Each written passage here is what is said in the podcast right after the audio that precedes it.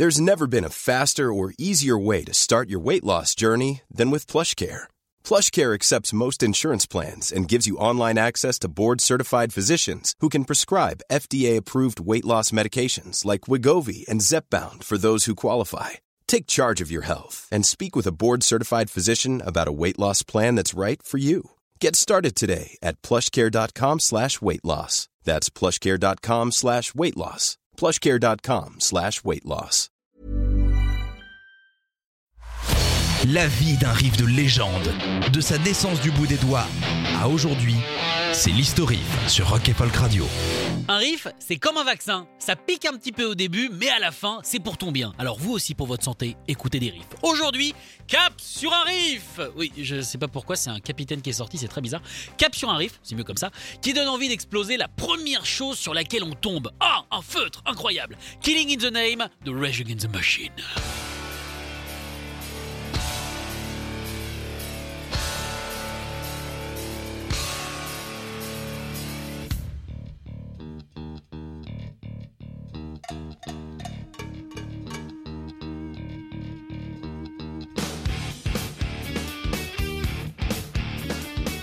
Sorti le 2 novembre 1992, cette Uppercut est tout simplement le tout premier single de l'histoire de Rage Against the Machine. Ça s'appelle un début fracassant. Mais revenons en arrière, bien avant que des milliers de mâchoires, de côtes et de rotules se brisent dans les pogos générés par cette chanson. Tout commence dans un petit appartement de West Hollywood où Thomas Baptiste Morello, un jeune guitariste chauve, tente de survivre et sûrement de se payer des casquettes rouges hein, en donnant des cours de guitare. Ce jour-là, il montre à son élève, euh, appelons-le Suzanne, c'est pas mal Suzanne, les riffs qui se jouent en open de ré, le fameux drop D, comme par exemple le fameux Moby Dick de Led Zeppelin.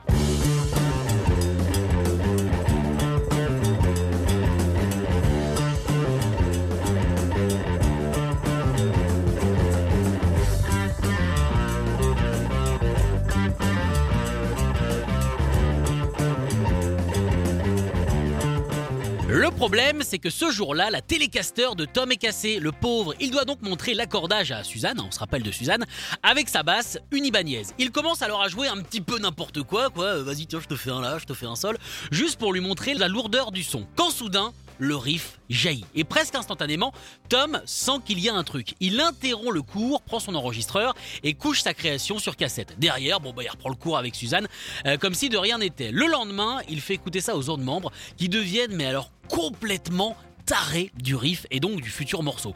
Très vite, tout le monde se met au travail, Timmy rajoute une couche de basse lourde et groovy, Brad amène une violence funky, et pour les paroles, eh bah, eh bah Zach il a pas bossé tout de suite. Non, là pour le coup ça viendra plus tard, puisque le morceau sera d'abord une instru dont le groupe se servira en intro de ses concerts, comme on peut le voir et l'entendre dans leur tout premier concert qui a eu lieu le 23 octobre 1991.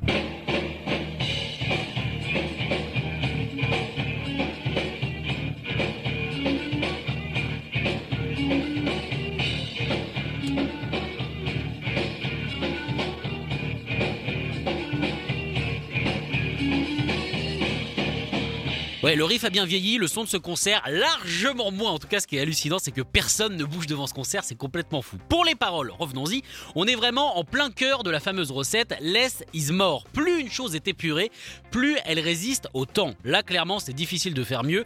Zach pond seulement 8 lignes de texte, 8 patates à l'encontre de certains flics qui ont comme hobby eh bien, euh, le brûlage de croix et aussi de mettre de l'amidon sur leur cagoule blanche pour qu'elles tiennent un petit peu mieux en l'air. Quoi? On peut être raciste et s'y connaître en linge, hein, ça n'empêche pas. Des paroles qui malheureusement résonnent toujours aujourd'hui, et ce, quel que soit le pays.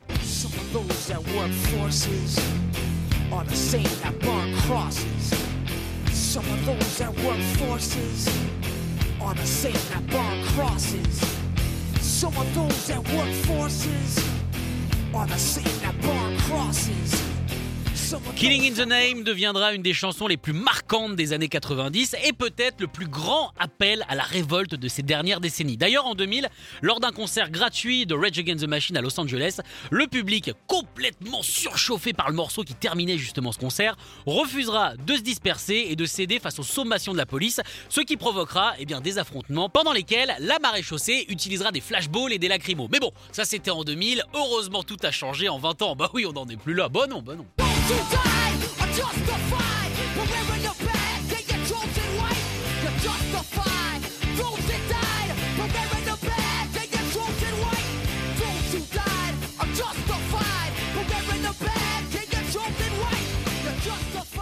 Rébellion toujours, puisqu'on en est toujours là, la chanson a servi de porte-étendard aux Anglais pour protester contre la sempiternelle et quasiment obligatoire victoire des chanteurs de X Factor dans la course à la première place des charts à Noël. Le peuple britannique a décidé, sous l'impulsion de John et Tracy Morter, des héros modernes, d'acheter le morceau en masse. Victoire de Rage Against the Machine, avec 52 000 ventes de plus que Joe McElderry. Comme l'a dit Morello, une petite dose d'anarchie à Noël, c'est bon pour l'âme. De plus, tout l'argent que le groupe a gagné grâce à ce mouvement a été reversé à des associations caritatives. Et ça, c'est vraiment la magie de Noël, petite clochette. Magie qui permettra aux Anglais d'avoir un concert gratos de Rage Against the Machine l'été d'après. Qui a dit que le Père Noël n'existait pas? Bah ouais, là c'est bien la preuve.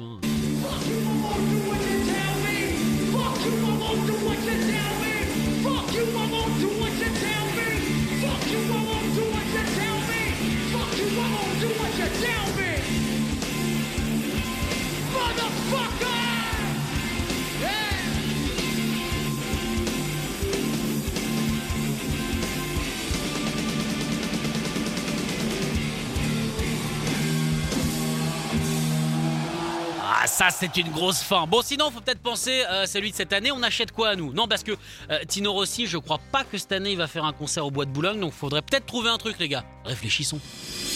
Retrouvez l'historif en podcast sur rock'n'folk.com. A lot can happen in three years, like a chatbot may be your new best friend. But what won't change? Needing health insurance. United Healthcare Tri Term Medical Plans, underwritten by Golden Rule Insurance Company, offer flexible, budget friendly coverage that lasts nearly three years in some states. Learn more at uh1.com.